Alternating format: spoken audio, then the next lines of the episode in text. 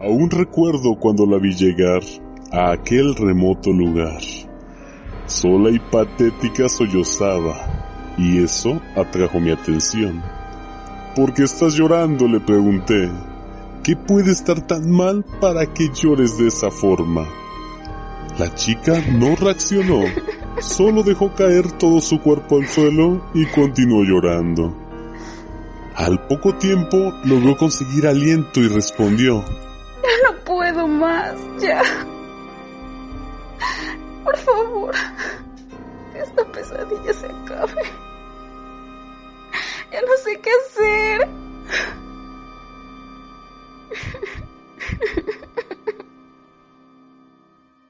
Me contó que en su vida nada funcionaba bien, ni tenía dinero, ni tenía amor. Siempre estuvo llena de puro dolor.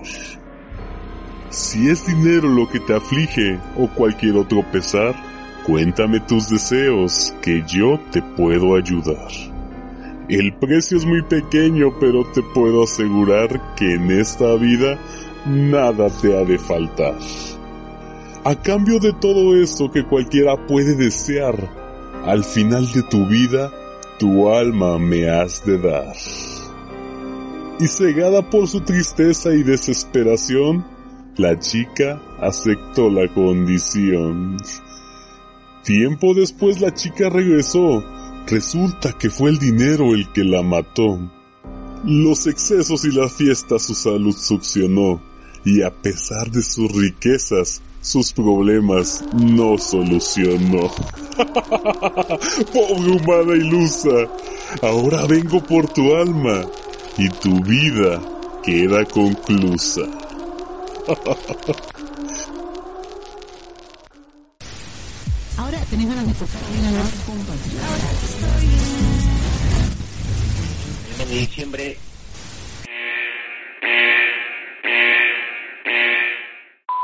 Está sintonizando el canal de alerta de USATCOR. Esto no es un simulacro. Les recomendamos mantener la calma y alejar de esta transmisión a personas sensibles y a menores de 16 años. A partir de este momento, tu forma de ver la realidad puede cambiar, porque cuando miras largo tiempo a un abismo, el abismo también mira dentro de ti.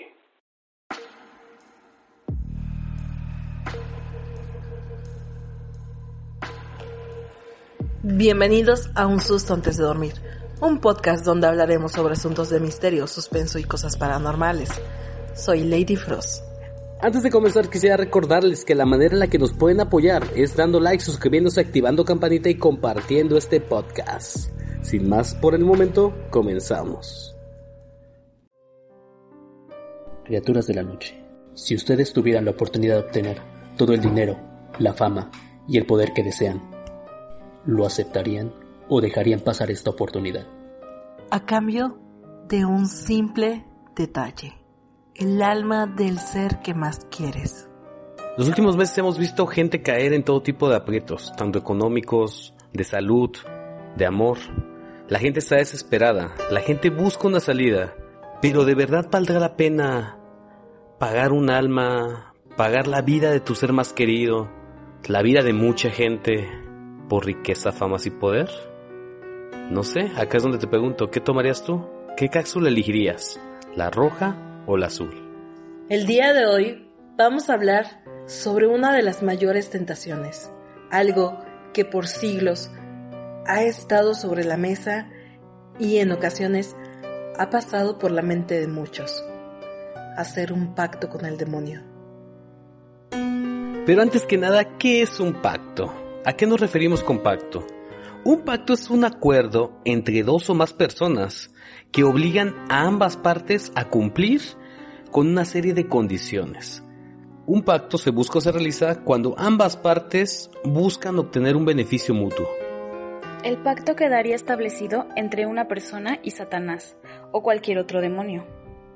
La persona ofrecería su alma a cambio de favores de naturaleza diabólica.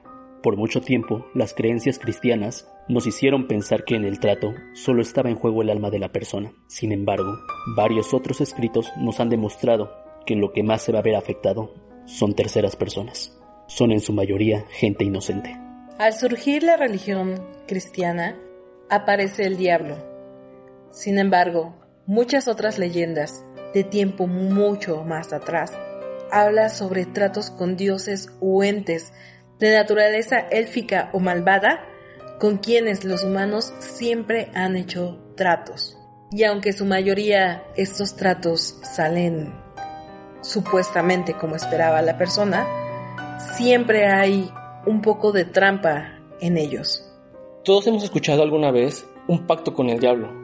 Artistas que han querido vender su alma con tal de tener fama, dinero, mujeres. Se especula que entre los artistas que han hecho esto ha sido Katy Perry, Madonna, Gloria Trevi, por mencionar algunos. Y sin irnos muy lejos, dentro de nuestra comunidad siempre hay la historia de algún puente o algún edificio que costaba mucho construir y al final de cuentas se sacrificaron almas de niños o vagabundos para que ese puente o edificio pudiera estar de pie en la actualidad. ¿O no es así, criaturitas? Una de las construcciones más famosas en este ámbito es el puente de Metlac. Muchos ya habrán oído hablar de él, otros no tanto, pero aquí te voy a contar la historia. El puente de Metlac es un puente que conecta la ciudad de Orizaba con la de Córdoba. Este puente, en su inicio, cuando fue construido, se caía una y otra y otra vez, hasta que un día dejó de hacerlo. La gente se sorprendió y admiró la arquitectura de la persona que lo había diseñado. Sin embargo, los rumores cada vez fueron tomando más y más fuerza. En sus pilares hay cientos, si no es que miles, de bebés. Se cuenta que para poder mantener ese puente en alto, los arquitectos hicieron un pacto con el diablo, el que solicitó el alma de bebés, ya que eran almas puras. Fue así que los arquitectos y los albañiles que ayudaron a construir ese puente se fueron a las localidades cercanas y empezaron a robar todo aquel bebé que veían. Por aquella fecha, esa noticia se hizo muy, popular. Muchos bebés estaban desapareciendo. Los noticieros trataron de encubrirlo con tráfico de órganos o venta de niños. Sin embargo, los más antiguos dicen que esos bebés realmente se encuentran ahí, entre la cal y el cemento de los pilares de aquel puente. Otra de las leyendas que se cuentan es aquella que ocurrió en Segovia hace unos años, en 1888. Pues verán, aquí es donde entra el famoso acueducto Suena muy familiar de otros lados, sin embargo, esta es la primera evidencia que se tiene, si quieren verlo de esta manera, de una construcción hecha a partir de un pacto con el diablo. Pues verán, si bien se le reconoció a su, a su arquitecto de tan bella obra, por haberla creado tan magníficamente y tan rápidamente, realmente la historia y el mito cuentan que fue gracias a que una aguadora, cansada de recorrer largos caminos para traer agua diariamente del río más cercano hacia su vivienda, contó que se cansaba demasiado. Siempre se quejaba. Y resulta que un día hizo un pacto con el diablo, el cual ella ofreció su alma a cambio de una construcción la cual le ayudará a traer agua directamente hasta su casa. ¿Cuál sería lo que ella no esperaba como sorpresa? Que de un día para otro y durante el transcurso de la madrugada aparecieron miles de diablillos, los cuales piedra por piedra, fueron construyendo la magnífica edificación. Y para terminar, al inicio del día, contaban con un nuevo sistema de riego. Esa es una estampa que me gustaría ver. Miles de diablillos llevando sus piedritas para construir eso. ¿Te imaginas despertar en la noche, asomar tu ventana y ver los diablillos? Sería bien, vergas. Pues al final de cuentas, mano de obra barata. No pagas. Pero quién sabe cuánto pagó la señora. Como los acueductos que están en Morelia, que también se supone que por eso hay una virgen ahí, porque también fueron hechos por sacrificios humanos. También se dice que cuando se construye un, museo, un mercado, un supermercado o alguna edificación que sea muy grande o que tenga que ver con ventas, se hace cierto pacto para que este edificio no se caiga y aparte de frutos, de como que riquezas a los dueños de esta construcción. De hecho, también recuerden que en Japón las construcciones de los arcos más antiguos de los templos igual se encuentra gente emparedada, que igual se le ofrecían como tal a un demonio o a una deidad que ellos creían que les daba les favorecía para la construcción y les daba suerte, así como para hacer perdurar más esta edificación, que es bastante les ha servido. Lo que decíamos al principio, realmente el pacto con el diablo como tal surge por la religión cristiana que le puso un nombre a este ente o le puso un nombre a la, a la identidad del mal.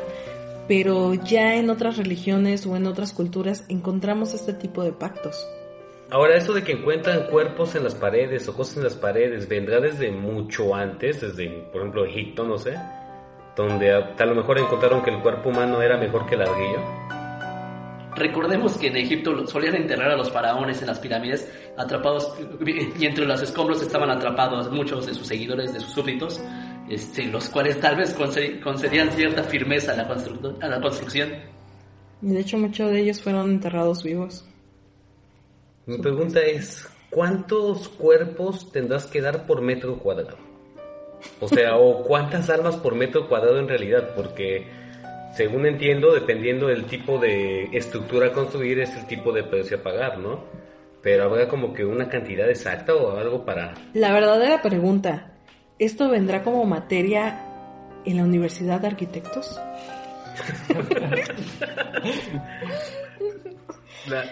Pacto con el diablo 1, pacto con el diablo 2.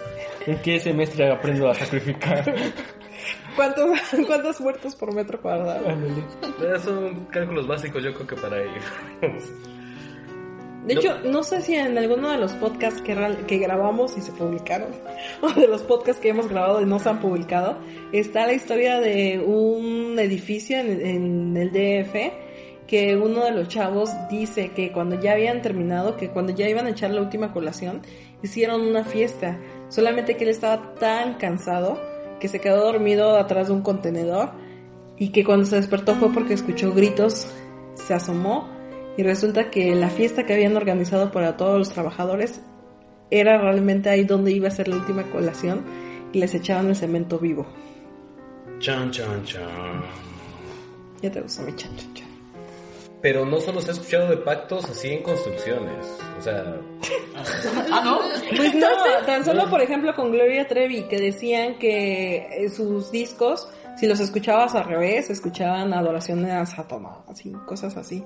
Que realmente puede ser un fenómeno del audio, pero eh, hay muchos otros artistas donde sus mensajes son muy mm, interesantes. Y artistas que luego salieron de la nada aparecieron como por arte de magia y que de un día para otro tenían éxitos y mucha fama, mucha popularidad. Hasta ser la voz de Pokémon o cosas por el estilo. Deja de hablar de qué tipo. ver. Ah, entendiste la referencia. Mm, vámonos a algo conocido también por todos, la leyenda urbana de Hello Kitty. Cuéntame. ¿Cómo que no te la sabes? No, no lo sé. Bueno, pues se dice que em, hace mucho tiempo hubo una señora que tenía una hija con cáncer de boca y que tuvo pactos con el diablo porque esta señora le pidió que curara a su hija. El diablo aceptó, pero le dijo que tenía que crear un personaje que fuera muy famoso y algo así. Dentro de lo que me acuerdo. Y pues ya, Esa es la justificación de por qué Kitty no tiene boca, supuestamente, aunque en las caricaturas pues sí tiene boca. Sí, pero no tiene una boca como tal dibujada. O sea, se supone que no tiene boca porque su hija eh, Tenía tenía, cáncer de de boca, Se es. supone que las orejitas de Kiki representan los cuernos. Kiki. De Kitty. Las orejitas de Kitty representan los cuernos. Y tiene seis bigotes, bueno, tiene tres de cada lado. ¿No que no te lo sabías? Que viene siendo el número del demonio. Y era ¿cómo su papá el que tenía a su hija enferma. No. Ah, su papá. Sí, era su papá. no. Sí, era su papá. La, la leyenda cuenta que era, una, era la hija. Fue, la- de hecho, la creadora de Kitty es mujer. Y de hecho, se hizo la fama, vendió los derechos, por así decirlo, y se desapareció. Que de hecho la, la- el personaje está basado en su hija como tal. Por eso lo de la boca sin que no aparezca. Pero esta señora tenía un papá. Ustedes estamos de acuerdo, ¿no? Los Entonces, Pensamos por su papá nació nadie. Si te escucho No te por algún lado, puedes revivir traumas, ¿eh? O sea, no hables de eso, por favor. Ok. Hablando de series, también está Dragon Ball. Que a cada rato meten la palabra Satán. O sea, Satán está súper, súper quemada en la serie. Pues hasta, hasta hay un personaje. Está Mr. Satán, está Oxatán, está Cayo Satán, está Satancito y Satanzote. Está un... No, neta, hay un personaje que incluso parece demonio. De eso hay un personaje que es un demonio. O sea, Hay muchos personajes que son. Sí, la mayoría son demonios. y ves el número 6 en todos lados. Krillin tiene 6 puntitos en la frente. Goku tiene 6 dedos en una mano exactamente. Krillin ha muerto seis veces. Ah, no. Yo le calcularía que sí, ¿eh? va por ahí. O sea, y vemos pactos con el diablo que viene siendo la representación de Shenlong. Shenlong es el que hace los pactos a cambio de un precio, que es la búsqueda de las siete esferas del dragón. Donde un humano normal, no un Saiyajin, perdería la vida buscándolas y recolectándolas, dando su esperanza y su alma en eso, que al final de cuentas no lo va a conseguir. Y en México también tenemos uno de los casos muy famosos, que es la de Josué. Josué, Ujú. ¿No saben de qué estoy hablando? no. Y si hablo de una de las últimas víctimas, Juan Ramón Sáenz, Yo sigo igual. el locutor de la mano peluda. Oh, El locutor de la mano peluda hace mucho tiempo tuvo una llamada en su programa de un chavo que le hablaba que él había sacrificado a su abuela para conseguir mucho dinero. El demonio apareció y le dio un anillo. Ese anillo le había dado mucho dinero, pero los demonios ya estaban torturándolo y ya se había aparecido uno de los demonios que le habían explicado que cuando este demonio apareciera por fin, él se iba a morir. Y durante la llamada empezaron a escucharse ruidos muy raros y en el estudio empezaron a, pasar cosas anormales y muy tenebrosas y la llamada se cortó. Juan Ramón Sáenz se queda muy picado con este caso y empieza a buscar a Josué, el espectador que había hablado. Todo esto desenlaza en la triste historia de que lo encuentra cuando empieza a trabajar en el de, en el de, de Canal 7. ¿La mano peluda? No. Extra normal. Frías, algo así. Ah, no, es. No, No, el de Extra Normal. Extra normal, sí. y le hace una entrevista. Josué había dicho que él no podía saludar a nadie con la mano donde poseía el anillo, pero a Juan Ramón Sáenz sí lo saludó con esa mano. Y una semana después, Juan Ramón Sáenz tiene una complicación del estómago y fallece. Así que muchos dicen que este, esta persona, Josué, realmente lo que hizo fue entregar el alma de Juan Ramón Sáenz. Así es, yo tenía entendido que al parecer cuando vieron, cuando volvieron a contactar con Josué, Josué solo accedió solo bajo sus términos y se hizo en, en un lago. Vi que al parecer a todos los del elenco tuvieron un accidente, al parecer el, ca- al camarógrafo tuvo un accidente automovilístico y Juan Ramón tuvo esta, esta decadencia de, de una enfermedad que no se le había de- diagn- diagnosticado. Pero acá es donde nos preguntamos, ¿qué es lo que tú estarías dispuesto a pagar para tener una vida, por así decirlo, sencilla económicamente? Porque todo esto lo hacen por riquezas, por dinero, por poder, como se había mencionado. Pero ¿cuántas vidas estás dispuesto tú a pagar para que esto se vuelva realidad? Tal vez sea solo un engaño. Este mismo caso empezó a... En la entrevista dijo que al principio eran cosas sencillas, eran oraciones, sacrificios animales, hasta que se fue poco a poco agraviando hasta el punto en el que dijo que, que el demonio le pidió sacrificar a su abuela. independientemente de cómo sean. Hay muchos casos y famosos, sobre todo en nuestra zona. Uno muy conocido, dueño antiguo de un rancho, el cual hasta él mismo decía que realmente realizó un pacto con el diablo. Le pidió muchas cosas, no sé, nunca dijo exactamente qué es lo que le pedían, pero de la nada el terreno pequeño que había encontrado, o más bien retirado, de este, que estaba retirado en una zona, resulta que empezó a adquirir fama.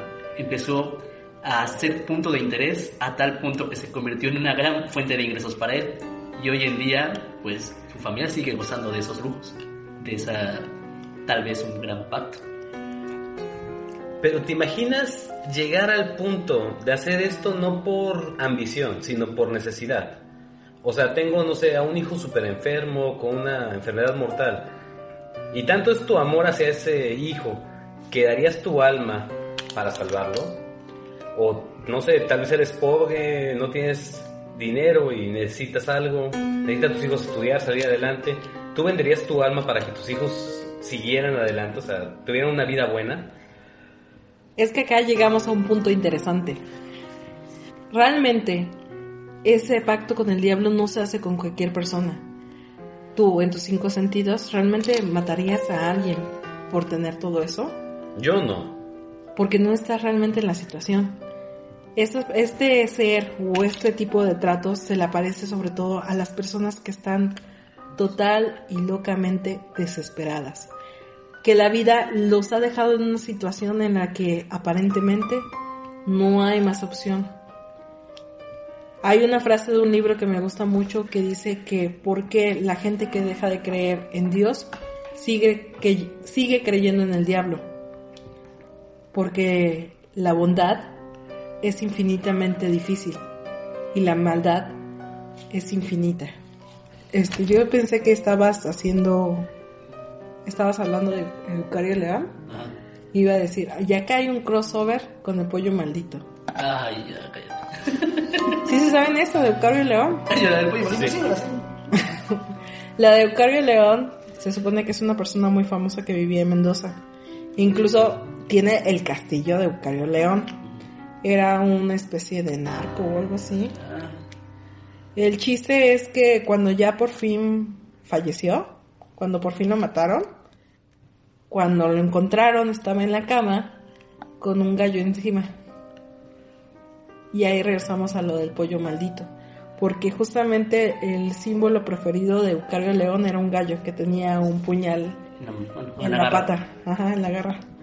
Y cuando por fin entraron a la casa de Eucario León, entre todas las joyas y cuadros, incluso dice que tenía cuadros de Picasso y ese tipo de cosas, que encontraron es que había túneles que conectaban a otras casas que realmente eran eh, templos dedicados a Satanás. Y había muchas esculturas del gallo con la daga en su pata. Y entonces dicen que realmente quien lo mató fue el pollo maldito. Inclusive la imagen del gallo es la fuente de la fábrica, ¿no? La Así fábrica es. de Mendoza es su logotipo, un gallo con una daga en la, en la pata. Y eso fue de las cosas que fuimos descubriendo. Después de la investigación y del suceso que pasó tras el pollo maligno. Así es, y nos dimos cuenta que a lo mejor no, no era tan loco la presencia del pollo maldito. Si no saben qué es el pollo maldito, vayan al podcast que les estaré dejando aquí en la etiqueta arribita. O si no, busquen el especial de Un susto para ustedes de USAT, el origen. Ahí explicamos un poco más esto. Bueno, para nosotros se acerca la hora maldita, así que es hora de decir adiós. Bueno, gente, por el momento dejaremos el tema aquí. Si quieren una parte 2, con gusto tenemos muchas más historias de este tipo y podemos seguir o no seguir.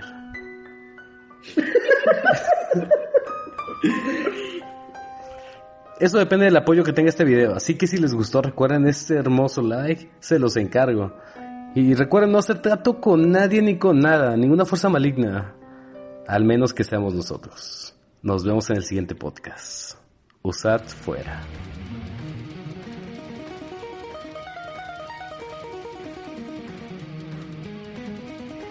Esto es todo por el día de hoy.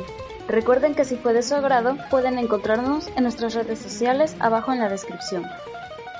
Si te gustó el contenido y quieres apoyarnos, deja tu hermoso like y comparte con tus conocidos y desconocidos. Si has vivido algún suceso paranormal y quieres compartirlo con nosotros, escríbenos. Y lo más importante, déjanos tu opinión en los comentarios, queremos conocerla. Si te interesa un tema en particular, déjanoslo saber en la caja de comentarios. Gracias por acompañarnos en este podcast. Esperamos que haya sido de su agrado y hayan recibido un susto antes de dormir.